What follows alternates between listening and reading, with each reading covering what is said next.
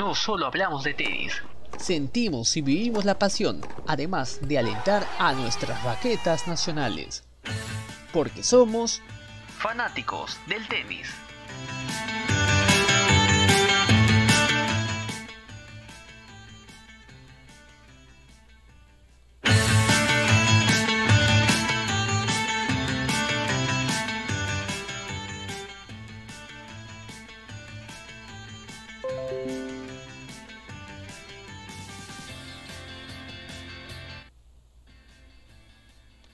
¿Qué tal amigos? ¿Cómo están? Bienvenidos a una nueva edición de Fanático de Tenis, el podcast que vive la pasión del tenis y alienta a nuestros tenistas nacionales. Estamos ya en el episodio número 14, ya llegamos ya al último episodio de esta temporada 2020. Eh, y por supuesto agradecemos antemano a todos los que nos han acompañado hasta esta temporada, los que nos están siguiendo en las redes sociales, en Instagram, en Twitter y también a través del Facebook. Y como en todas las oportunidades, quiero presentar el panel de fanáticos que nos acompaña. Que en este caso tenemos a Manuel y tenemos a Cabezas y tenemos a Diego Girón. pero voy a empezar por Manuel Cabezas. ¿Qué tal Manuel? ¿Cómo estás? Bienvenidos a esta edición de Fanáticos del Tenis. Gracias Jessy, gracias por el recibimiento. ¿Qué tal? ¿Cómo estás Diego? Eh, bueno, sí, como bien, mencionas, el último programa del año, empezamos este año esta aventura de fanáticos del tenis y así que Pasaron unos meses y ya tenemos el programa número 14, que es también el último del año. Ya el siguiente año volveremos nuevamente, estaremos con bastantes ganas, bastantes ideas, así que este, y, gracias anticipadas a, todos los que nos escuchan por, por la preferencia y, por siempre estar junto a nosotros. Y por supuesto también con Diego Girón. ¿Qué tal Diego? ¿Cómo estás? Bienvenido, fanático del tenis. Buenas noches Jesse, buenas noches Manuel. Eh, Buenas noches con todos. El público, eh, agradecer mm, antemano a todos los seguidores que nos han venido siguiendo programa tras programa eh, desde que se creó el, el, canal Tenis Peruano. Eh, hemos tratado de darle toda la información acerca de los tenistas nacionales y hacemos lo mejor que podemos y esperemos mejorar para el próximo año más cosas. Y nuevamente gracias a todos nuestros seguidores. Exactamente, pero Vamos a empezar en este caso este último programa del día de en, esta oportunidad y empezamos hablando acerca de lo que ha dejado los lo que es las, los tenistas juniors. En este caso tenemos a Ignacio Buse y tenemos a, a Luciana Pérez, que esta semana han salido campeones en el Regatas Junior Open que se disputó en el Club Regatas eh, de Lima, simplemente para hacer un poco de, o para recapitular lo que ha dejado en este caso esta, esta semana, que ha sido la última en sí de actividad de tenistas nacionales. Eh, tenemos a, Ignacio Buse, para ser exactos, que eh, había ganado la semana pasada, que había este, llegado a lo que es el, el, el, Orange Bowl, había sido finalista, y que esta semana llegó a la final, ¿no? Y fue campeón, ¿no? Nada menos que ante Yalunca Balota, derrotándolo en la final por 6-2, 4-6 6-2 y también Luciana Pérez que derrotó a, eh, a la estadounidense Patricio Agrígolas por 6-4 y 6-3, eh, perdón, por 6-2 y 7-6 en el tiebreak. Así que hace una semana bastante productiva para lo que es Luciana Pérez y Ignacio Buse. Diego. Sí, eh, un gran abanderado peruano como es Ignacio Buse, que llega a ser finalista de nada más y nada menos que el Orange categoría 16, eh, que le salió todo redondo en, este, en esta semana de torneo, que salió campeón ante nuestro tenista nacional Yaluca Balota. Y qué alegría que la final masculina haya sido de, dos peruanos que no se veía después de mucho tiempo y, y, lo mejor para lo que viene con Buse y Balota para que se acerque el, el Inca Bowl del próximo año.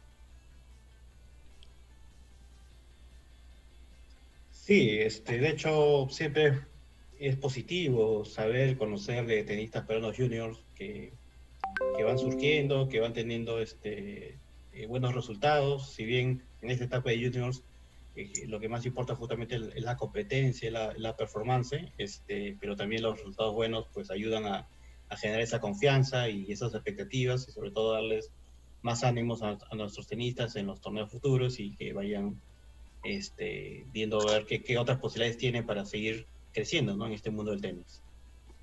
Mm, exactamente, ¿no? es muy importante eh, lo que han hecho, eh, lo que ha hecho Luciana Pérez y, Ignacio Bus. Hay que recordar simplemente eh, el ranking actualizado en la categoría junior tenemos que Luciana Pérez subió 290 puestos, actualmente se encuentra 737 y es la quinta nacional que está eh, en la que es la, cabeza, lo que es en la categoría junior y hablamos también de igual manera en la categoría eh, junior varones que es Ignacio Buse que subió hasta el puesto 539 y subió 151 puestos y es tercer nacional que se ubica en la categoría junior varones.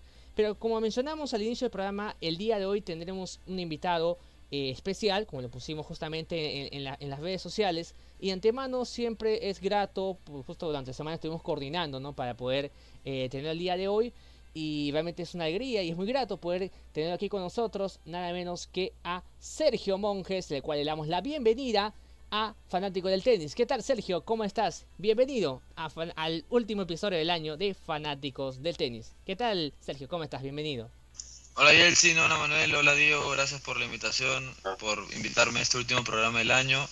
Lo felicito por el programa. Eh, se quedó creciendo desde que lo lanzaron. Eh, y nada, yo como, como, les dije antes de empezar el programa, eh, cada persona que esté fomentando que el tenis llegue a más personas y que crezca nuestro deporte en el país, para mí es súper, súper, súper bonito, súper chévere saberlo y, yo si es que puedo aportar con un poquito de, de un, dar mi granito de arena, yo encantado. Gracias de nuevo por, por la invitación. Así es, y justamente que agregábamos o que comentábamos al inicio de este programa acerca de la actuación de nuestros tenistas juniors, tanto Ignacio Buse como eh, Luciana Pérez, y realmente es esperanzador, ¿no? Esperanzador primero por cómo llega en el caso de, Ignacio Buse, tras solamente perdió un set en este caso, en el último en el último en la final ante Gianluca Balota, ante Balota y en el caso de Luciana Pérez que vino en el último set remontando en un quiebra abajo en el tiebreak. Realmente eh, el panorama de, estos tenistas es realmente esperanzador. Desde tu percepción, ¿qué es lo que ha podido ver o qué es lo que, lo que se podría mejorar de, partiendo primero de ellos, ¿no? De, Luciana Pérez y de Ignacio Buse. Mm, bueno, con respecto a Ignacio, eh, yo lo vi bastante sólido, bastante agresivo, bastante contundente con sus golpes, con un juego bastante claro. Eh, bien ordenado en cuanto a, su táctica, que es estar todo el tiempo encima de, la pelota y quitarle tiempo a, su rival, eh, entrando a la volea, cerrando los puntos adelante. Eh, y la verdad es que lo, hizo a lo largo del torneo, lo hizo bastante bien. A mí, la verdad, no lo veía jugar hace, un tiempito y me, sorprendió verlo con la, o ver los impactos con lo que estaba, la velocidad de pelota con la que está jugando. ha mejorado bastante bien bueno, también, también influye un montón la, preparación que tuvieron los, los, juniors aquí en, el Perú, eh, porque la federación hizo un programa eh, para poder ayudarlos a estos chicos y, darles un buen entrenamiento y creo que, se han visto los resultados. Nachito también, de hecho, va bajado de peso, ha crecido, este, entonces eso también le ha favorecido. Y, la verdad es que yo, yo, estoy, yo, yo, estoy bastante contento. De hecho, le ganó uno de mis alumnos en la final, pero, pero vi un muy buen nivel de tenis. Eh, estoy contento porque que Nacho haya mejorado. E, eso motiva también a que los demás chicos tengan ganas de y quieran seguir mejorando, quieran seguir compitiendo, quieran estar a, ese nivel o, mejor todavía. Y que, y bueno, eh, la verdad es que felicitaciones para Nachito por, por el campeonato, por la final en el Orange Bowl. Tuve la oportunidad de hablar con él y felicitarlo también personalmente. Y pasando a, Luciana Pérez, bueno, eh, Luciana la verdad que, que es chiquita, pero es súper poderosa, le pega súper fuerte la pelota, es muy parecido al juego de, Nacho. Eh, no, no tiene esas variantes quizás de tirar un, un slice de repente, pues mujeres no se ve tan a menudo eso, pero sus golpes son bastante contundentes, su, su derecha va bastante para adelante, tira bastantes tiros ganadores. Eh, y la verdad es que a mí, me sorprendió bastante el nivel que, mostró Luciana durante las dos semanas, porque fue la campeona en los dos torneos. Este, y la verdad que, que hay una buena camada, ¿no? Hay una, hay una, hay una, es esperanzador lo que se ve. las finales este, de los torneos fueron en hombres, ambas finales fueron peruanas. Eh, en el primer torneo fue Gonzalo Bueno con Christopher Lee y la segunda final del siguiente torneo fue Ignacio con, con Gianluca. Y en mujeres, bueno, estuvo en las dos finales este, Luciana Pérez, ¿no? Que los campeonaron los dos. mencionabas, eh, Sergio, a, Gianluca Balota, ¿no? Que, bueno, perdió la, una final muy ajustada con, con Ignacio Buse, pero que también ha tenido este, una buena performance finalmente en estas últimas semanas y que lo vimos hace poco también en la, en la cual Challenger de Lima. ¿Qué, cuál es tu opinión de, de, Gianluca? Bueno, Gianluca también estuvo en ese programa que les mencioné de la federación. La verdad que les sirvió mucho. Han estado trabajando y entrenando juntos. Eso creo que les ha permitido tener un muy buen nivel de entrenamiento. Eso ha mejorado su nivel también. Eh, han podido también esos chicos entrenar con los chicos de Copa Davis, con chicos que son profesionales, entonces definitivamente han, subido eh, un escalón en, cuanto a nivel y velocidad de pelota y, todo lo demás. Este, y bueno, Gianluca ha progresado bastante, eh, tiene, una, tiene una muy buena derecha, la verdad, es una pelota bastante pesada. su saque ha mejorado también muchísimo, está con, con un alto nivel de, de primeros este, saques, un alto porcentaje. Eh, y bueno, hay que seguir trabajando para, para, poder mejorar esto, tener un poco más de potencia en ese, en ese, en ese primer saque, eh, para tener un poco más de puntos gratis, eh, mandar un poco más con, con su derecha, cambiar un poco más las direcciones, marcar algunos patrones de zurdo que, que, puedan darle un mejor panorama y, jugar un poco más ordenado y tranquilo los partidos.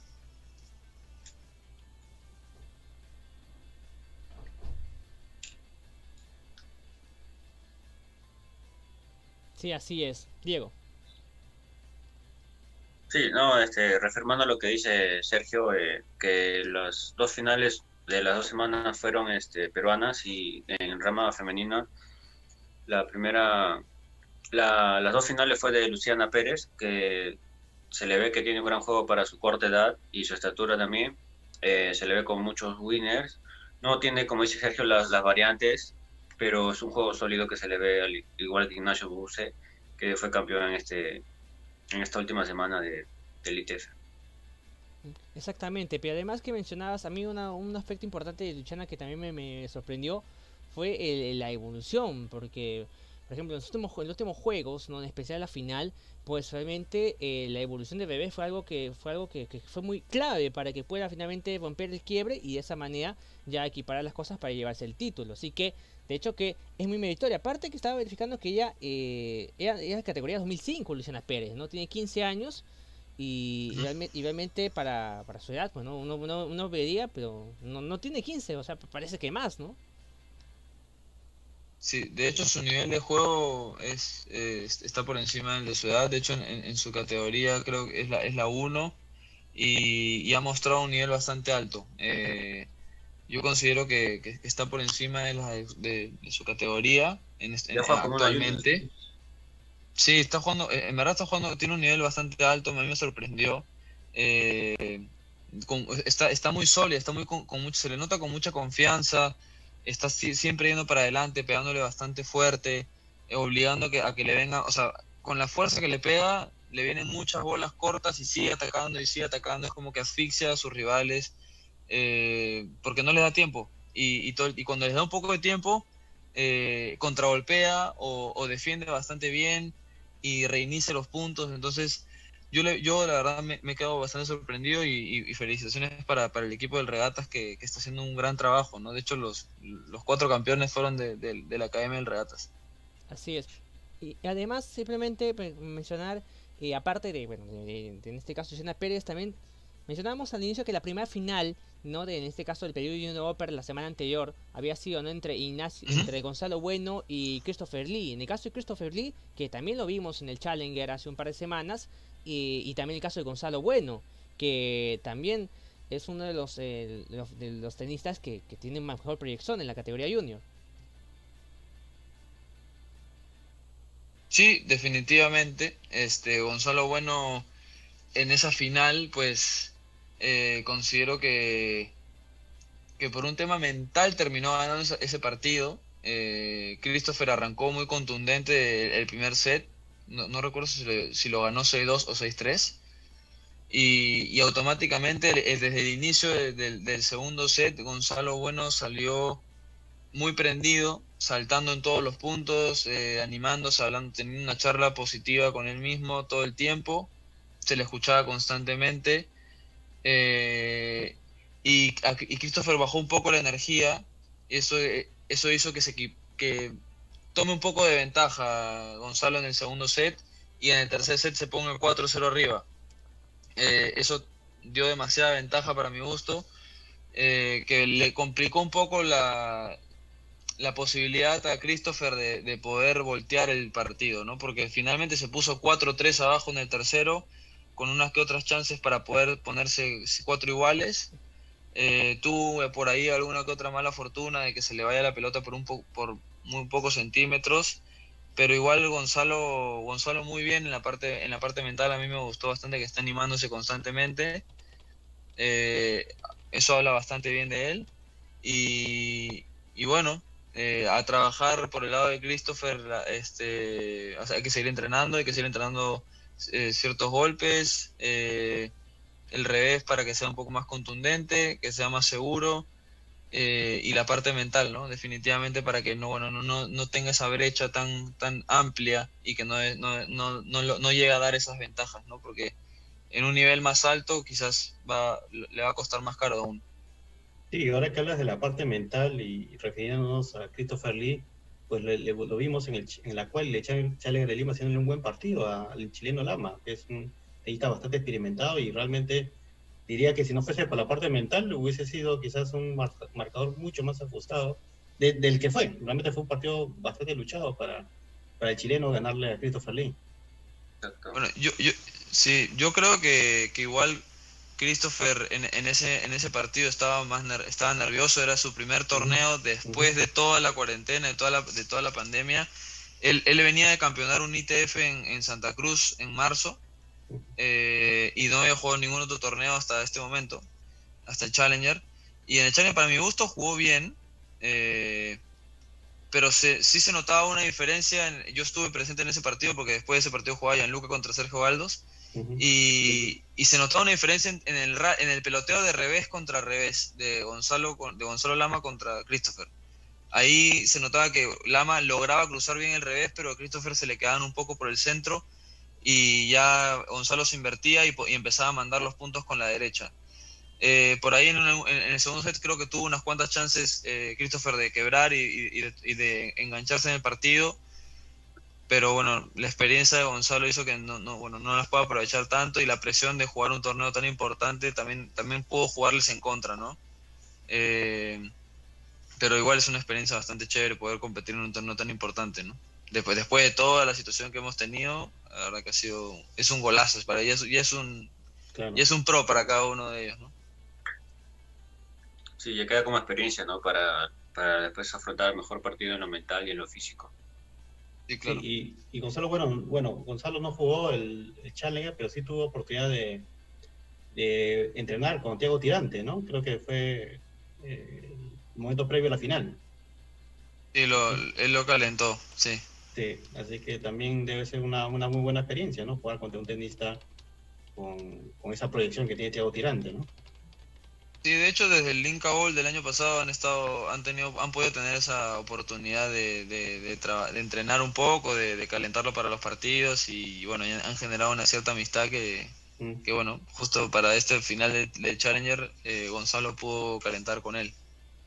Y ahora que menciona a Thiago Tirante y ya pensando en el futuro, este, ¿Qué opinas? ¿Qué deberían hacer estos nuestros tenistas, ¿no? Junior que se están destacando para poder dar el salto al profesional, profesionalismo, ¿no? De hecho, todavía les, quedan algunas temporadas como junior, pero pensando al mediano plazo, ¿qué crees que es lo que deberían hacer y qué errores no deberían cometer, ¿no? Que quizás se cometen al, al momento de hacer esa transición, ¿no?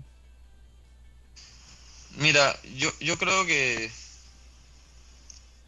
no hay una, no hay una algo, algo, exacto, no, no, hay, no, no hay una... No hay una fórmula.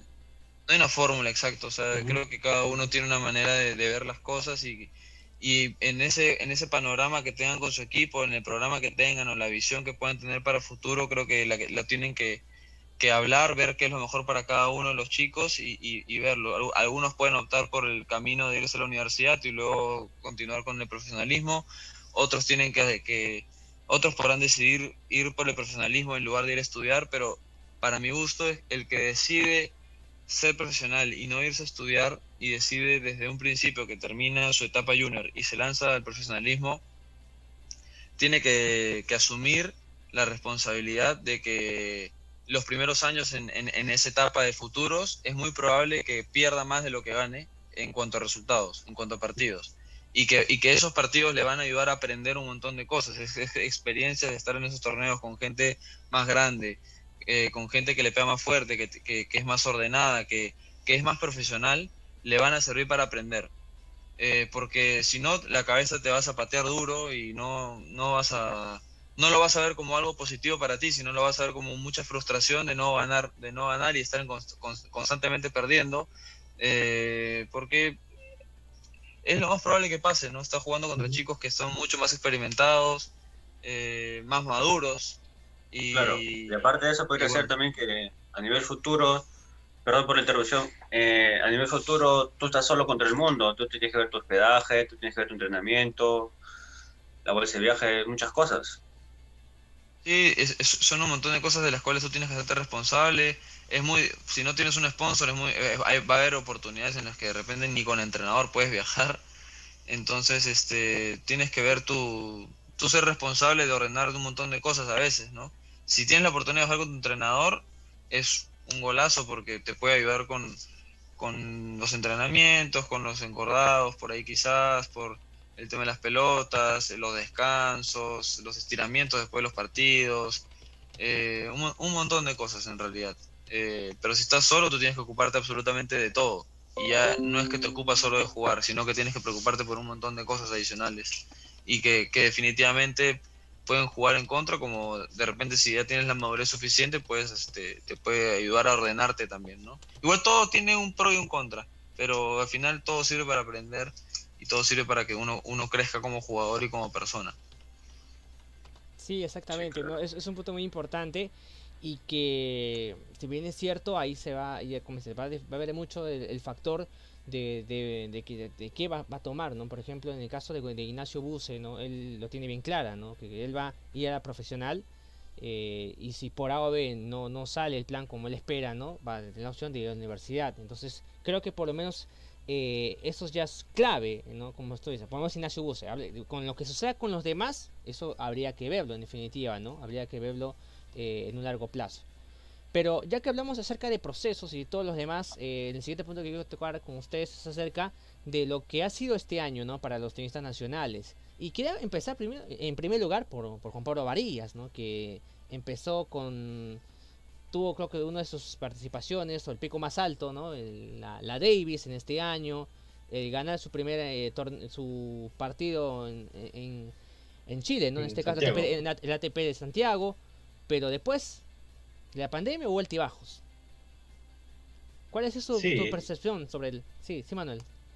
Sí, sí, justamente que nos comente eh, Sergio. Eh, bueno, aquí en el programa ya hemos comentado bastante sobre Juan Pablo Varillas, un poco siempre, siempre con ánimo constructivo, ¿no? Buscando siempre la oportunidad a la derrota, ¿no? O sea, las derrotas duelen, pero las derrotas también enseñan o, o ayudan a encaminarte nuevamente.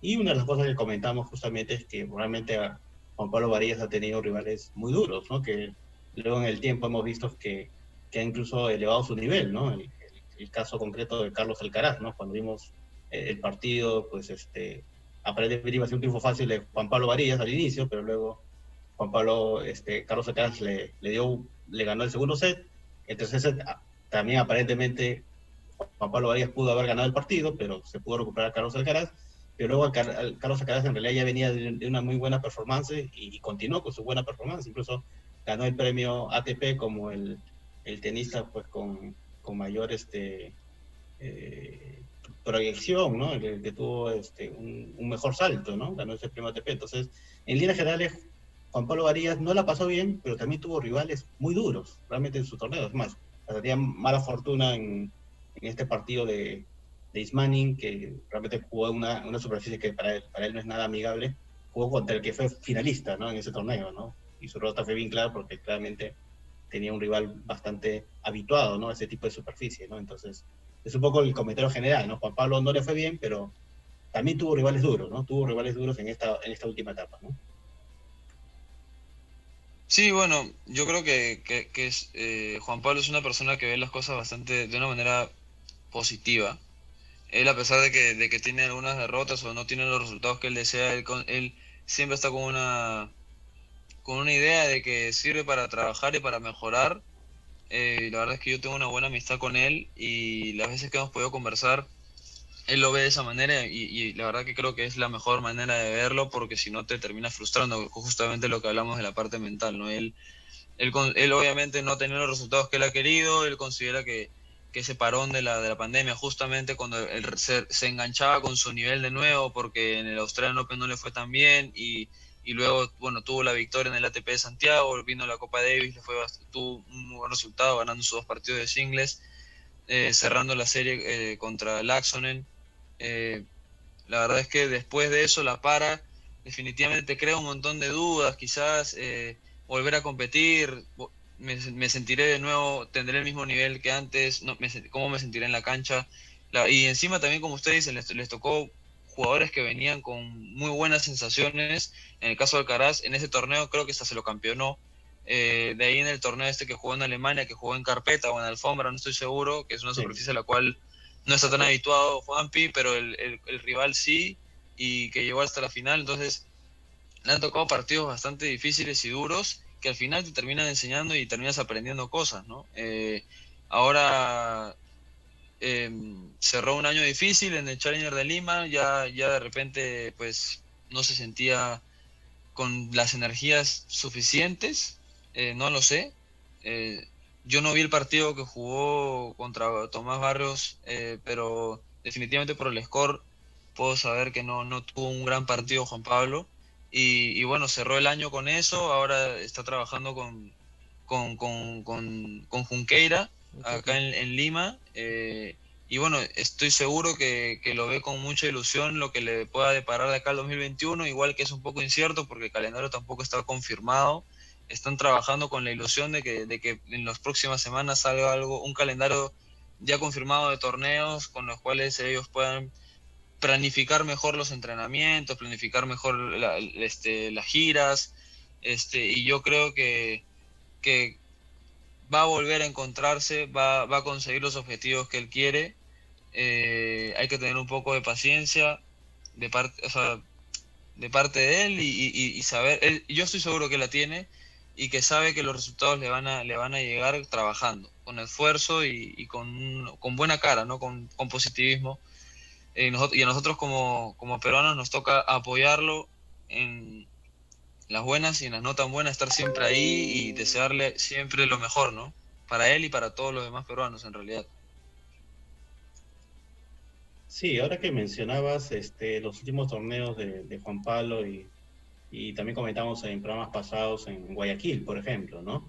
Él en, primera ronda le ganó al brasileño Melilleni, que a la semana siguiente campeonó en el, en el torneo de Sao Paulo, en Brasil. En la segunda ronda perdió ajustadamente realmente con Fran Cerundolo, que a la postre fue el campeón del Challenger, ¿no? Entonces, tiene esas cosas, ¿no? Finalmente él jugó en esos dos partidos contra campeones de Challenger, ¿no? Entonces... Sí, completamente.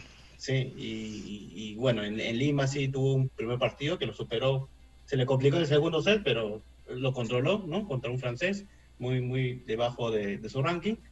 Y, bueno, sí, él, sí nos dejó mal sabor claramente la derrota con Tomás Barrios porque pensábamos que iba, iba a ser un partido no fácil, ¿no? Porque ya es, creo que es una especie de pequeño clásico entre Tomás Barrios y, y Juan Pablo Varías de los Panamericanos en ese partido que tuvo tantos vaivenes, pero este, sí nos sorprendió la claridad de la derrota, aunque también Tomás Barrio andaba en muy buen nivel, ¿no? Sí, además de ello que Tomás Barrio luego llega a la, llega ¿no? a, la final o semifinal ¿no? con el Galán, lo cual demuestra que sí estuvo increíblemente perdió esa semifinal, ¿no? Sí, definitivamente fue bastante bastante épico y meritorio. En todo caso, entonces, eh, la proyección para 2021 en Juan Pablo Varillas es que, bueno, aprovechando, o en este caso, teniendo en cuenta de que no, por el tema este de, esto del congelamiento del banking, le permite, eh, se puede decir que con un mayor, con un mayor eh, planteamiento, mayor entendimiento en este caso, ¿no? Que pueda afrontar y pueda conseguir en este caso, ¿no? Lo que, lo, lo, que se plantea, ¿no? Poder llegar a Australia, quizás de repente en los próximos días podamos tener ya un mayor panorama de lo que va a ser el, el, calendario, ¿no? Porque todo esto dependerá a lo que, como comentaba Sergio, ya el, ranking, o mejor el, el calendario ya pueda salir, ya pueda tener algo más claro.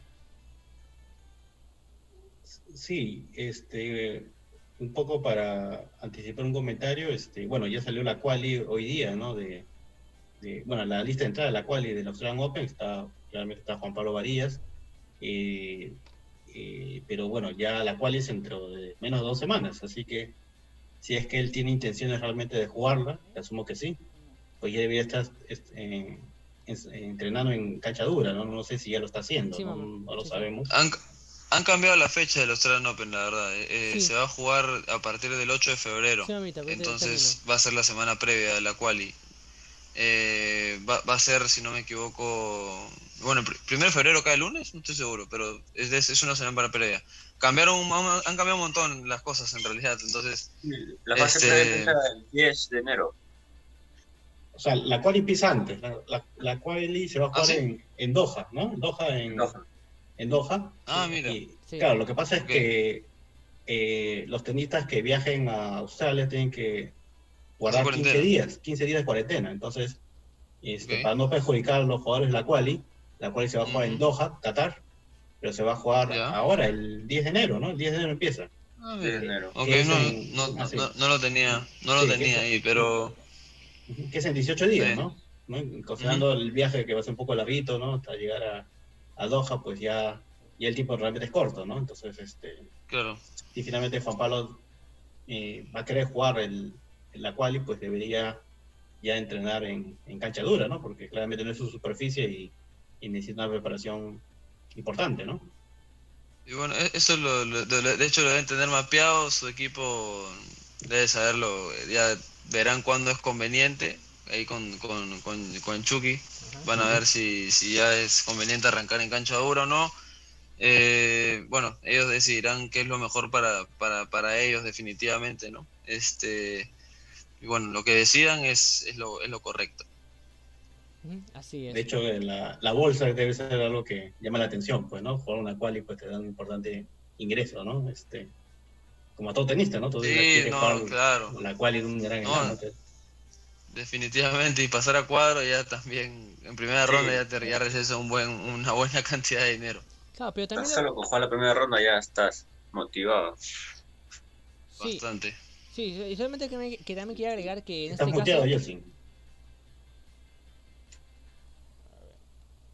Ya, ahora sí, ahora sí se me escucha, ¿no? Sí. A ver. ahora sí. Sí, lo que le indicaba era también que a diferencia del torneo pasado, esta vez eh, Juan Pablo Varillas no llega como preclasificado, lo cual también uno podría significar que quizás pueda llegar con menos presión, ¿no? Y que ojalá que esto también lo pueda eh, aprovechar para que pueda, en el mejor de los casos, llegar, ¿no? Llegar al cuadro principal, que es la consigna, eh, la primera consigna de este 2021, que está cerca. Lo positivo es que todavía se mantiene el congelamiento de los puntos, así que si Juan Pablo no juega la quali, conserva sus puntos de la, bueno, él pasó una ronda de la quali, ¿no? Así que conserva sus conserva sus puntos, así que asumo que lo está pensando también, porque hay, challengers también que se pueden jugar, eh, que pueden jugar en, enero, este, y así que este, asumo que, está pensando si es que se da ese viaje a, a Doha, Qatar, o, o este, o espera una mejor oportunidad, ¿no? el calendario de Challengers está el 18 de enero en Estambul. El único, eh, después el 25 de enero en Antalya, Turquía y en Quimper, Francia. Después viene febrero, que es en Antalya el 2 y en Orleans, en Francia. Claro. Después el 8 de febrero hay en Cherbourg, Francia, en Biella, Italia y en Potchefstroom, en Rusia. Y en 15 de febrero está solo Biela 2 y el de Rusia. Pero estuve viendo que van a hacer un challenger en, En Coquimbo, creo, en Chile. En Concepción, Chile, sí. En la primera semana de febrero. sí. bueno, de hecho, el primer Challenger que has mencionado, Estambul, que es el 18 de enero, es a la semana siguiente de la quali, ¿no? Realmente de, de Doha a Qatar a Turquía no, no, es, no, es muy, no es mucho trecho, ¿no? Así que asumo que lo, lo, está analizando. Y es en Har, ¿no? Es en Har lo de, lo de Estambul, luego a, o salvo que se anime a ir a, Antalya, ¿no? Que es una ciudad muy, muy conocida para él, ¿no? Él tuvo muy buenos resultados en los ITF que jugó en Antalya ya hace más de dos años, ¿no? Así que a lo mejor, a lo mejor quizás se anima a empezar ahí, ¿no? En, que es en Arcilla, ¿no? Así que vamos a ver, ¿no? ¿Qué, qué este, qué opciones? ¿Con qué nos sorprende? Sí. vamos a ver con qué nos sorprende las siguientes semanas. Sí, exactamente. Sí, porque Juan Pablo este, el año pasado nos como que nos dio un calendario de lo que iba a jugar en los dos, tres meses próximos. Esperamos que este año también su equipo nos, este, nos dé esa información. Sí, definitivamente. Solo que mencionar en Antalla me, me quedo ¿no? con ese con ese ITF que ganó debutando nada menos que a un tal Denis Novak de Austria. Correcto. Me quedo que, ahora es top 100, ¿no? Sí. Sí, me acuerdo que la primera final ganó Denis Novak y que luego, bueno, tuvo una carrera un poquito más ascendente que, que Juan Pablo, ¿no? Pero bueno, no, no es ah, tarde. Es más grande Denis Novak, ¿o no? ¿Qué edad tiene ese austriaco? Tiene...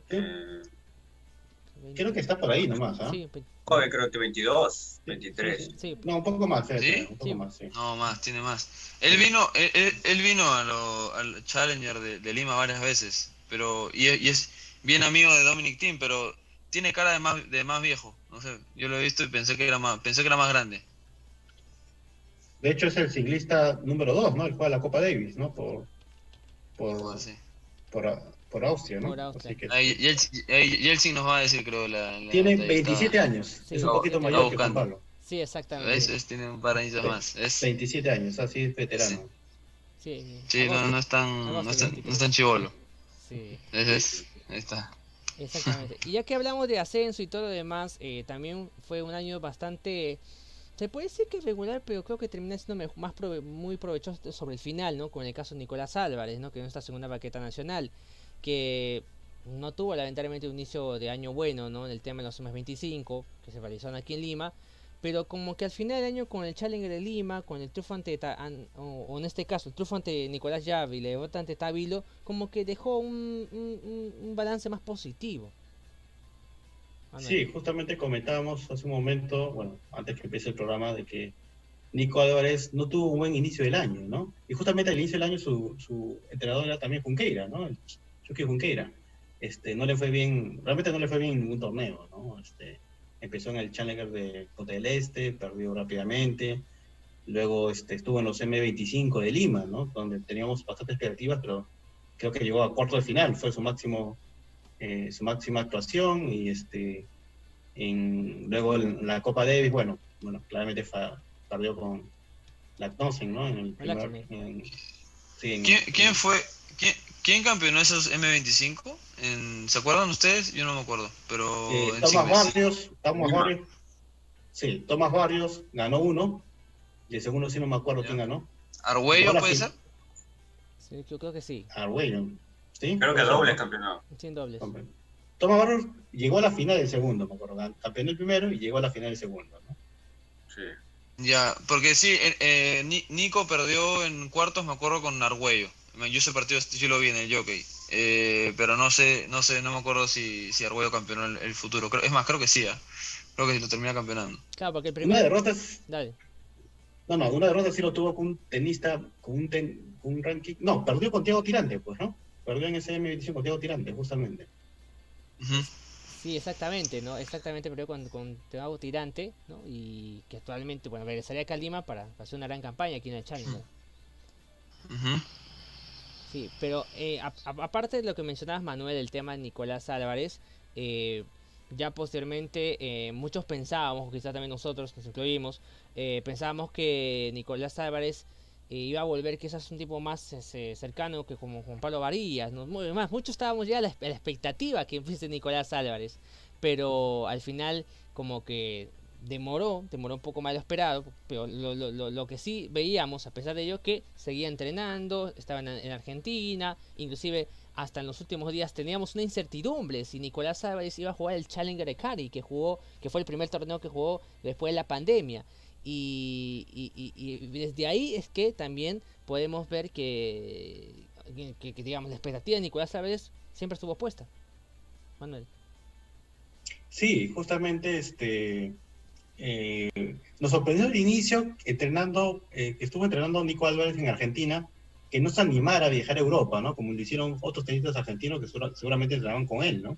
Él, se quedó en, este, en, en, Argentina, ¿no? ¿no? No salió de ahí, ¿no? Entonces nos sorprendió un poco que no, no se hubiese animado, ¿no? A, viajar a Europa. Como hasta, hasta quedaba inscrito faltando un día del sorteo. Sí, sí, sí, se quedó inscrito, creo que hasta lo estuvo pensando siempre, pero no lo hizo. Y creo que eso hubiese sido bueno, ¿no? Que se hubiese animado a jugar, si es que pudo, los Challenger o los torneos ITF, ¿no? Así como hizo Diego Tirante, por ejemplo, ¿no? Que tuvo una, aprovechó, ¿no? Ciertos torneos en, en destacarse, ¿no? Y, y, bueno, y luego ya lo vimos, pues, de hecho lo seguimos, él cada vez que, que jugó los Challenger de, de de Guayaquil y de Lima, y, y nos dejó una gran sensación, ¿no? El, partido que, que, le gana a Nico Yarri, más allá de que Nico Yarri finalmente no le fue bien, claramente perdió luego eh, sus dos siguientes partidos en un ITF M15 en República Dominicana, pero sobre todo nos dejó gran impresión el partido que perdió ajustadamente con Alejandro Taviro, ¿no? un tenista mucho mejor rankeado que él y, yo creo que fue un partido que estuvo para cualquiera.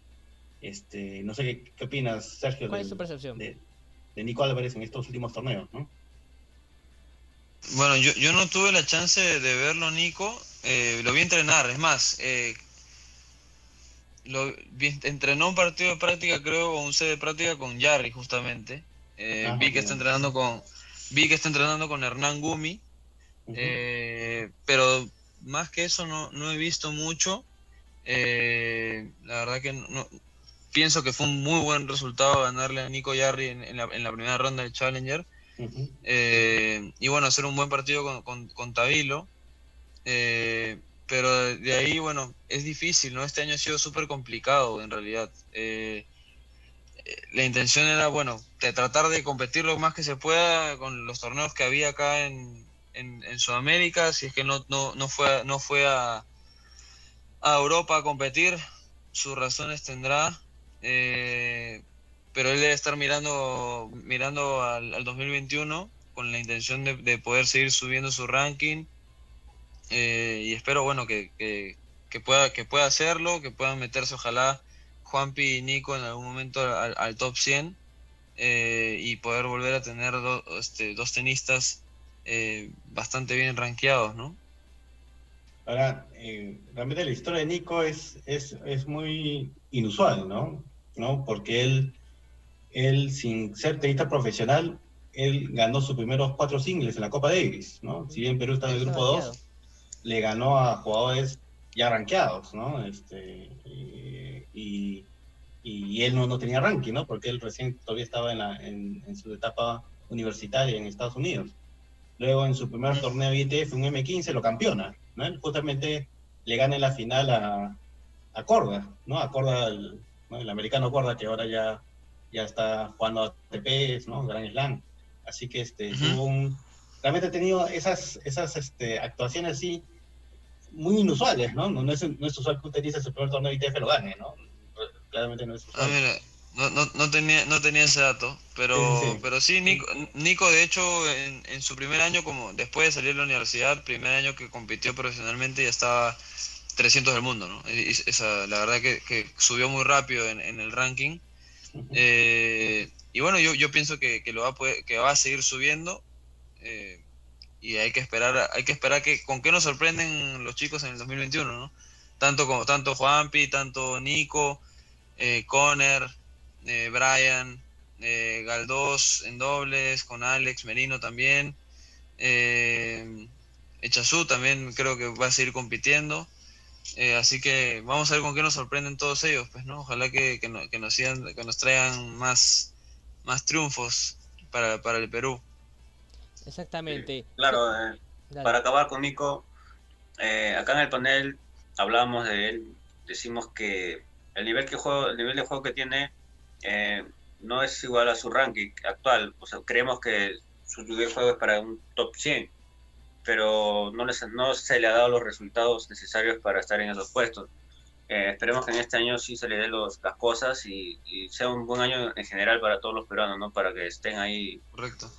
punteándose en los, eh, en los rankings y en los mejores torneos. Sí, ojalá, ojalá, ojalá que, ojalá, amén, por favor, que así sea. Antes, de proseguir, por supuesto, vemos comentarios, César Gallardo, saludos César, César Gallardo, saludos hermano, a la espera de un Federer peruano. Bueno, esperamos las expectativas están puestas, ¿no? Como mencionamos al inicio, ¿no? Con los tenistas juniors, pero también estábamos a la espera, ¿no? De, o estamos a la expectativa, ¿no? Con lo que puede hacer Nicolás Álvarez, con Pedro Varías, que son nuestras dos primeras raquetas nacionales. Y también tenemos comentarios de Rodolfo Mendoza, saludos, pone Rodolfo Mendoza. Así que agradecemos a todos los que nos están... Eh, saludos también a Rodolfo Mendoza, que si es el Rodolfo Mendoza que me imagino, es el papá de una alumna y le mando un gran saludo. Genial. Genial. Y por supuesto, les invitamos a comentar aquí a través de la casilla de comentarios del canal de YouTube de Tenis Peruano. Estamos en el episodio número 14 de Fanático del Tenis. Estamos aquí ya terminando este 2020 y analizando lo que no ha dejado los tenistas nacionales.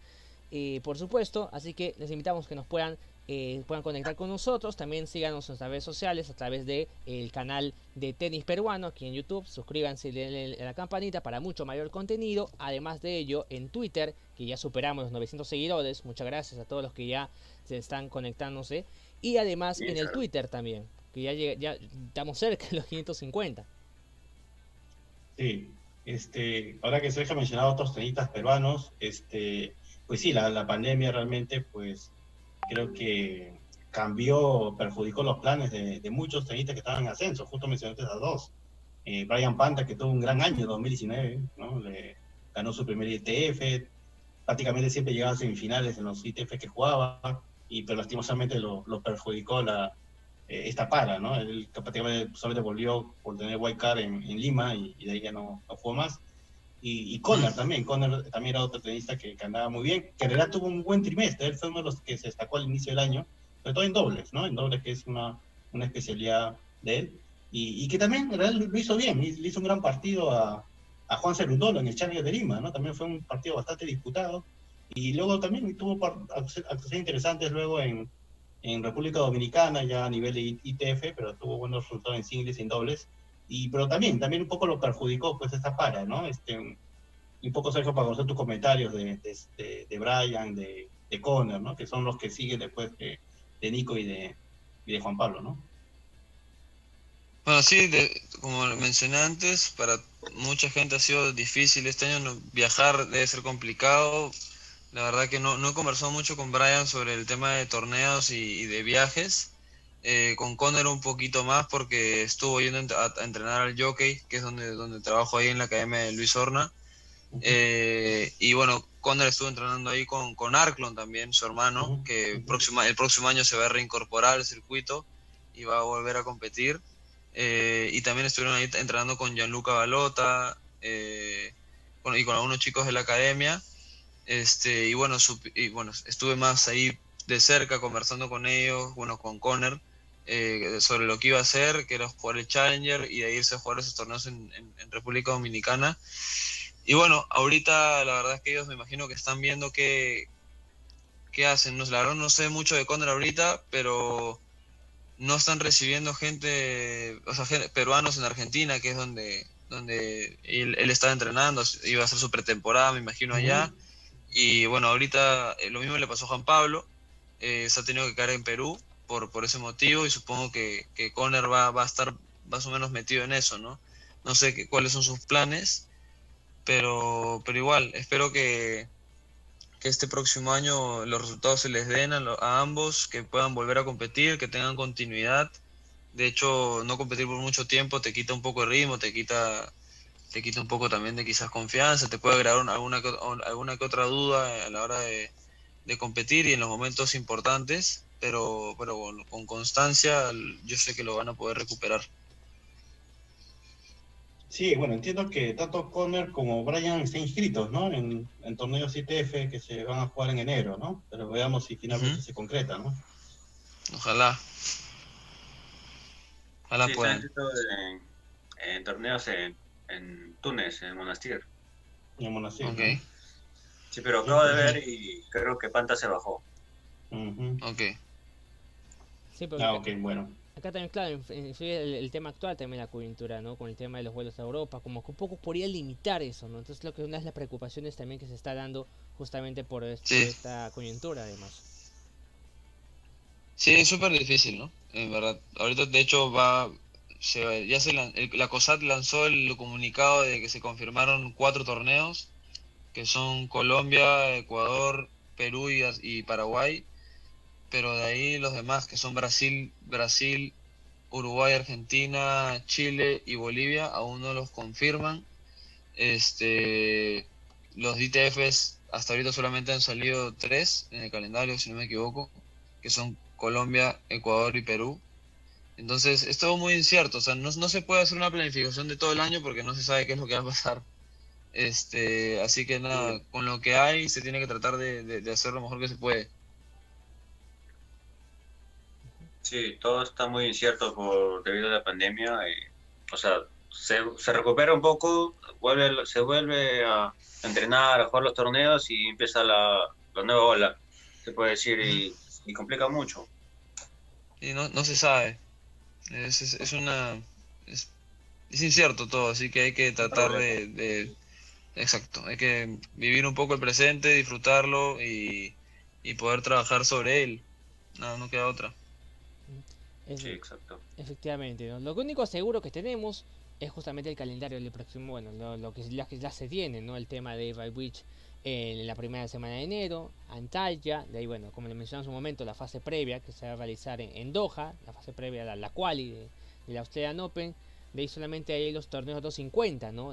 hay dos en Melbourne, ¿no? Que se realizan del 31 al 6 de febrero y después, posteriormente se realiza eh, la ATP Cup, que este año también va a haber ciertos ajustes ¿no? con el tema de la ATP Cup.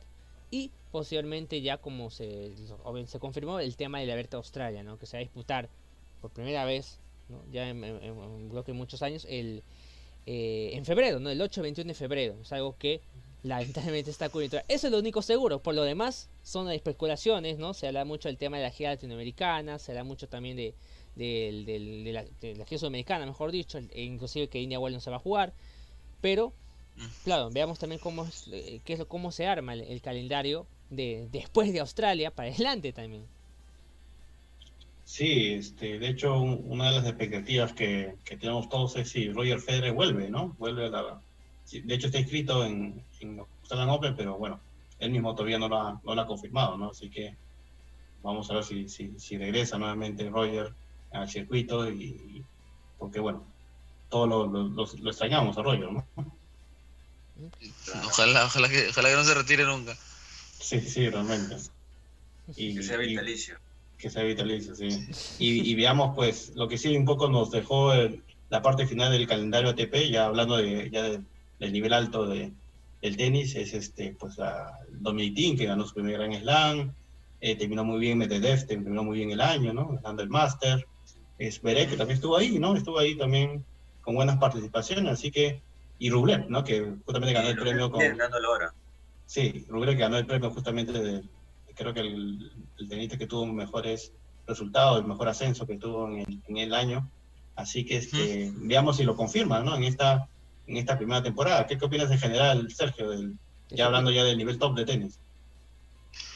Bueno, sobre Tim y su primer Grand Slam que fue el US Open, yo la verdad vi todo el partido con, con eh, a mi parecer, sí, me escuché muchas críticas sobre ese partido, que, comparando, sí, que las finales entre Nadal, Federer, Djokovic este, no tienen comparación. Y, y bueno, la verdad que era súper difícil, ¿no? En realidad, este, con, estar encerrado por dos semanas en una burbuja sin público, eh, jugar eh, tu primera final de Grand Slam, o segunda, perdón, eh, de, por, de Dominic Team quizás, no estoy seguro, de Zverev creo que era su primera final, y Zverev jugando muy buen tenis los dos primeros sets, que me parecía que lo estaba pasando por encima Team, Team jugando bastante corto, dándole muchas chances, y de ahí, bueno, eh, vinieron los problemas con el saque de, de ¿no? Eh, eh, empezó a... faltas.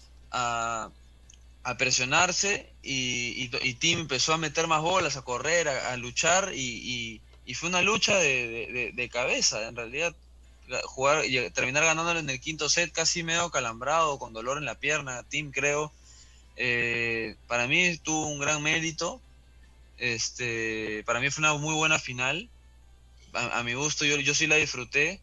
Eh, no me gustó que la gente le quitase crédito o, como diciendo que esta final no, no, no, se compara con la de los, los grandes, porque al final ellos manejarán la presión de una manera distinta, ¿no? Sí, por algo están ahí tanto tiempo en, en, ese, en la élite del tenis y ganando Grand Slams.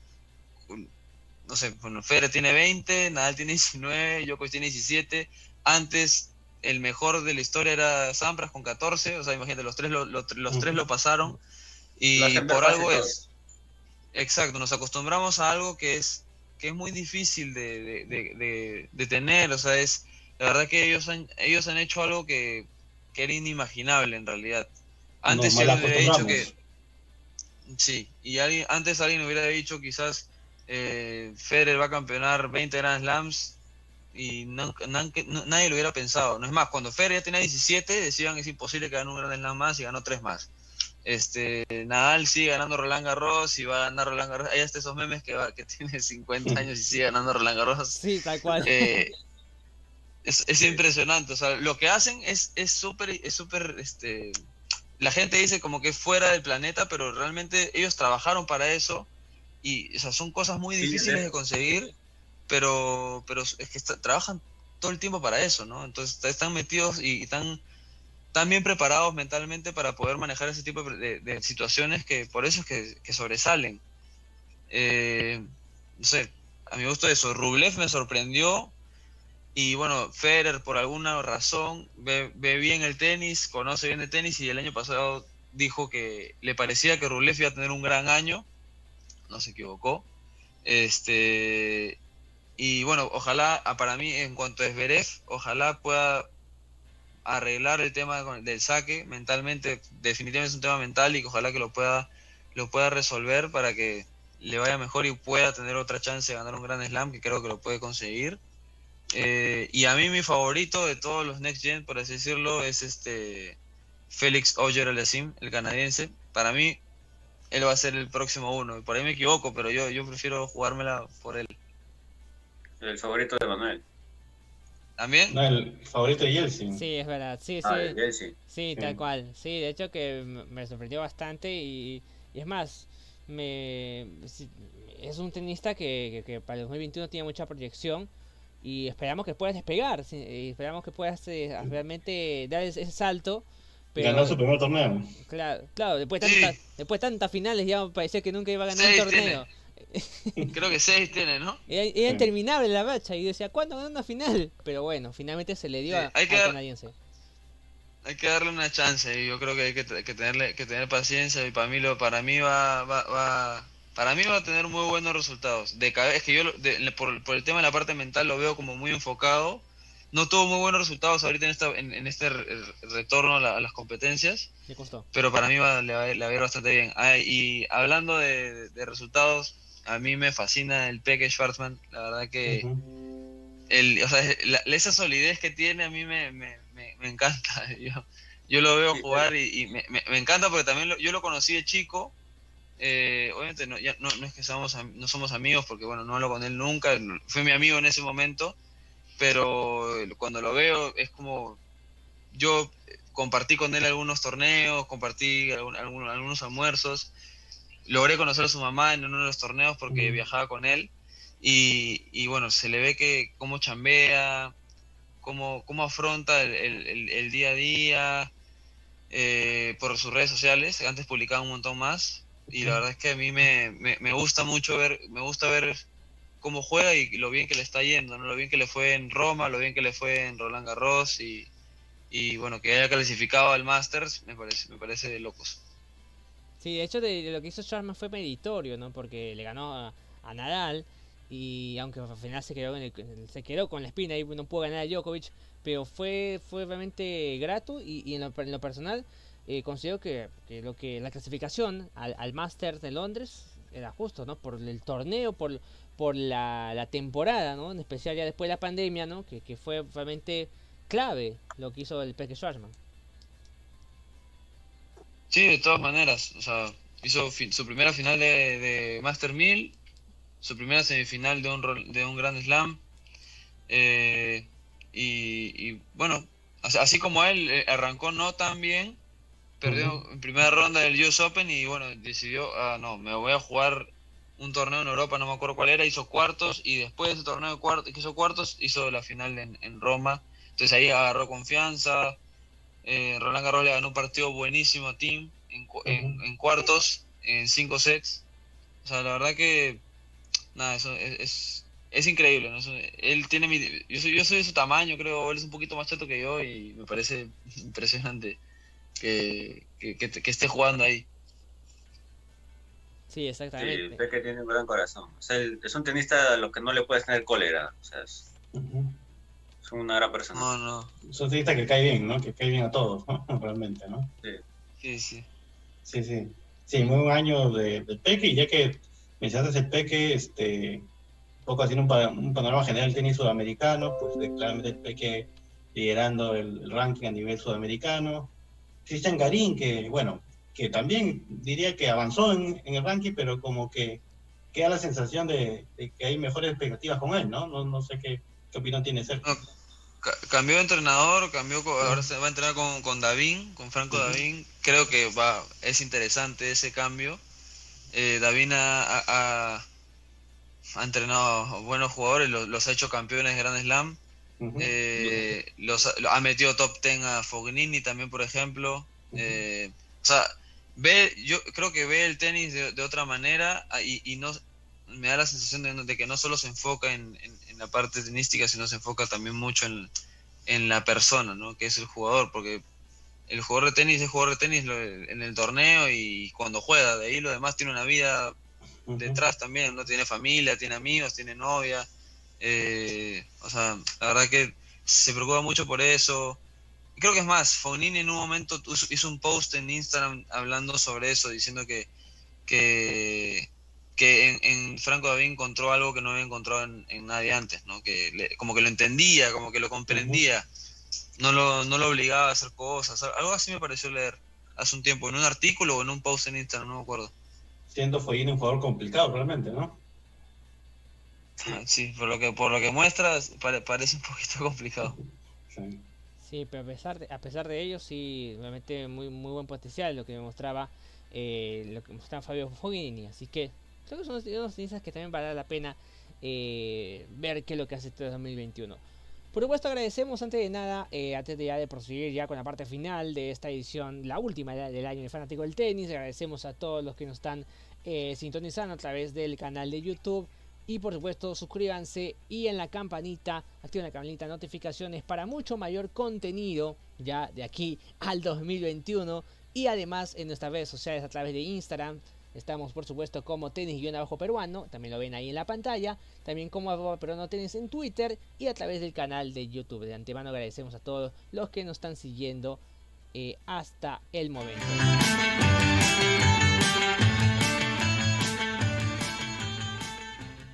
Estás escuchando Fanáticos del Tenis. Escúchanos en Spotify y míranos en el canal YouTube de Tenis Peruano. Estás escuchando Fanáticos del Tenis. Escúchanos en Spotify y míranos en el canal YouTube de Tenis Peruano.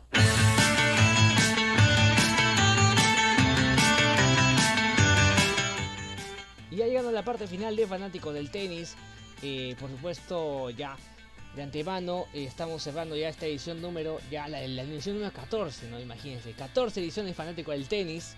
Y realmente es muy grato compartir y, cerrar esta, esta temporada, ¿no? Junto con Sergio Monge, el cual de antemano agradecemos por estos minutos que ha dado su tiempo para poder compartir con nosotros eh, el día de hoy. No, gracias a ustedes, de verdad, por la invitación. Le he pasado súper chévere. Eh, gracias Manuel, gracias Yeltsin y gracias Diego. En verdad, gracias por promover el tenis en el Perú, gracias por estar apoyando, por hacer llegar la información a, la gente fanática del tenis. Eh, de verdad que, lo aprecio mucho yo. Eh, yo soy un fanático también del tenis, me encanta esto, lo practico desde que tengo 5 años y desde que lo empecé a hacer supe que esto era lo que quería hacer por el resto de mi vida, quería ser profesional eh, en su momento, no me daba mucho la parte mental como para, poder manejar la presión y, ahora ya más maduro como entrenador quiero transmitirle eh, lo mejor que pueda mis conocimientos, seguir aprendiendo a mis alumnos para que, bueno, ojalá que algún día yo pueda hacer, pueda, bueno, pueda aportarle lo, suficiente a los chicos para que si quieren ser tenistas, pues puedan serlo y si y para que cuando, quieran ser lo que quieran ser en su vida, en su vida profesional, en una empresa, tengan, yo les, yo les pueda dar aportado un granito de arena, unas herramientas que, que, sean valorables para ellos y, se sientan bien, ¿no? Sí, exactamente. Y además, justo antes ¿no? de iniciar el programa comentábamos eh, cómo surgió esta idea y cómo nace fanático del tenis, ¿no? Es que, para comentarle un poco a, la gente que nos está viendo también, es que eh, esto nace acá, esto nace en, julio, ¿no? Más o menos cuando aquí, aquí Diego, que agradecemos también a, a Diego porque también él, lanzó la iniciativa, ¿no? Que ya habíamos hecho por, por redes sociales de compartir y difundir el tenis y esto que, que, es como un podcast y que también se ve aquí en YouTube nació de esa manera, ¿no? Y, esta aventura nos ha llegado hasta este hasta esta edición, hasta sería 14 programas y esperamos que sean muchos más, chicos. Sí, Jelsin, sí, complementando lo que mencionas, este, justamente pues eh, ya desde el año pasado, ¿no? El año 2019 que nos conocimos en, redes sociales justamente siguiendo la, cuenta de tenis peruano y bueno, poco a poco pasaron los meses y empezamos allá a interactuar ya a nivel WhatsApp, ¿no? Y, poco a poco pues fue, fue surgiendo esta, esta iniciativa, ¿no? Como bien dices, en mes de julio que ya lo, un poco la realizamos un poco más y, luego de un par de meses pues salimos ya con el primer programa y, siempre tratando de mejorar, ¿no? Entonces, sí estamos empezando, este, pero siempre primero, como bien menciona Sergio, primero el, apoyo al tenis, ¿no? Desde esta tribuna dando un, apoyo incondicional al tenis, sobre todo al tenis peruano, y, segundo, pues tratando de aportar a todos aquellos que nos escuchan nuestros conocimientos, lo que, lo que escuchamos, lo que leemos, realmente yo me despierto y lo primero que hago es buscar noticias del tenis y termino el día y también voy buscando noticias del tenis, así que de eso se trata esta, esta pasión del tenis, ¿no? Estar siempre prendido del tenis en el, en el lugar que, que cada uno ocupe, ¿no? Ya sea en el caso de Sergio, pues formando nuevos valores, que claramente es una labor encomiable, y en el caso de nosotros, pues de difundir el, el tenis lo, lo, mejor que podamos. Mm, claro, eh, agradecer a todos nuestros seguidores y también agradecer a Manuel y a Yeltsin por, por unirse a este, este programa o proyecto que es para apoyar e incentivar nuevos valores que se acerquen al tenis, eh, dar, y hacer conocido el tenis eh, a nivel nacional en el Perú, porque no es tan conocido porque se le conoce como un deporte de élite, de elite, cuando no lo es, es, un deporte que lo puede practicar cualquier persona y, y, es muy bonito. Y ayuda en lo personal también para canalizar eh, errores, frustraciones y apoya mucho a la persona. Y nuevamente agradecer también a, a Sergio por darse el tiempo de estar con nosotros hoy día y vendrán muchos programas y con muchos más invitados. Exactamente, y sí, por supuesto, eh, sí el tiempo queda corto, Sergio, que habla de mucho más, ¿no? Inclusive de lo que comentabas, ¿no? Un poco el, tema de la etapa de, jugate, de jugador. Hay mucho más, pero esperamos que en otras oportunidades también nos puedas, este, de igual manera, ¿no? Eh, acompañar. Encantado, cuando, cuando yo pueda participar, no, yo, totalmente disponible para, para, para, participar. Solo una predicción final para, para ser justos. Yo sé que aquí hay muchos fanáticos de Nova Djokovic y no hemos mencionado a Nova Djokovic, ¿ya? Solamente algo cortito. Este año 2021 puede ser muy importante a Nova Djokovic, ¿no? Este, entre batir el récord de permanencia como número uno, como quizás batir también el récord de Grand Slam. Así que puede ser un año bastante provechoso para, para Nova al menos en resultados y también en juego, ¿no? Lastimosamente no, le fue también en la última parte del año, pero yo considero que sí se va a destacar en este año 2021. Exactamente, así que eso sí no podemos eh, dejar de destacar. Y así definitivamente con el Big, el Big Tree, ¿no? En este caso que, esperamos que, pueda seguir, ¿no? pueda seguir el, tiempo que, sea necesario para, nosotros, eh, para el deleite de nosotros los fanáticos del tenis. Y de esta manera estamos ya cerrando esta última edición de Fanáticos del Tenis. Por supuesto, de antes de nada también desearle eh, a todos los que nos están viendo también desearle una feliz Navidad. Que la pasen donde estén, sea con lo más cercanos, sea en, casa, en este caso, ¿no? que, que es lo ideal justamente por la coyuntura. Eh, que la pasen muy bonito donde estén y, mucha, y más importante, ¿no? ahora la vida y la salud para todos nosotros. Así que eh, precisiones finales antes de, cerrar esta, esta edición. Por mi parte, desearle felices fiestas a todos. Este, como bien dijiste, Jessy, pues eh, ahora no, no hay que cantar mucho la canción Ven a mi casa esta Navidad, sino más bien quedarnos en nuestra casa y no recibir visitas, ¿no? Hay que, que este, guardar la distancia. Quédate en tu casa esta Navidad. Quédate en tu casa esta Navidad, ¿no? Cambia un poquito la letra de la canción.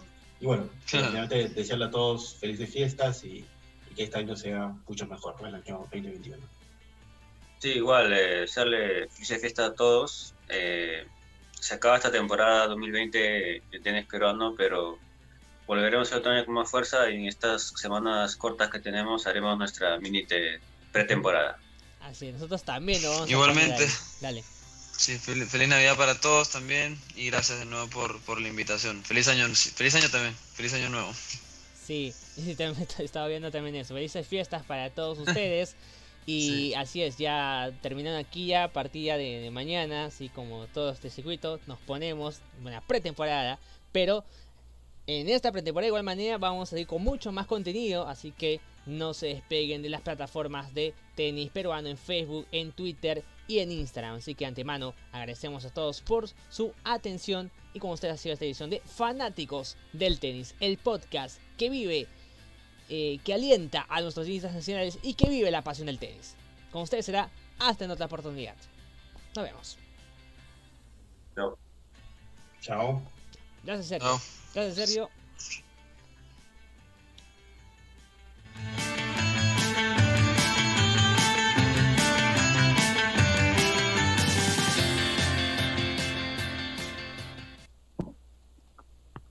Estás escuchando Fanáticos del Tenis.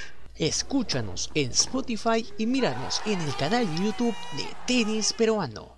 Estás escuchando Fanáticos del Tenis. Escúchanos en Spotify y míranos en el canal YouTube de Tenis Peruano. Estás escuchando Fanáticos del Tenis. Escúchanos en Spotify y míranos.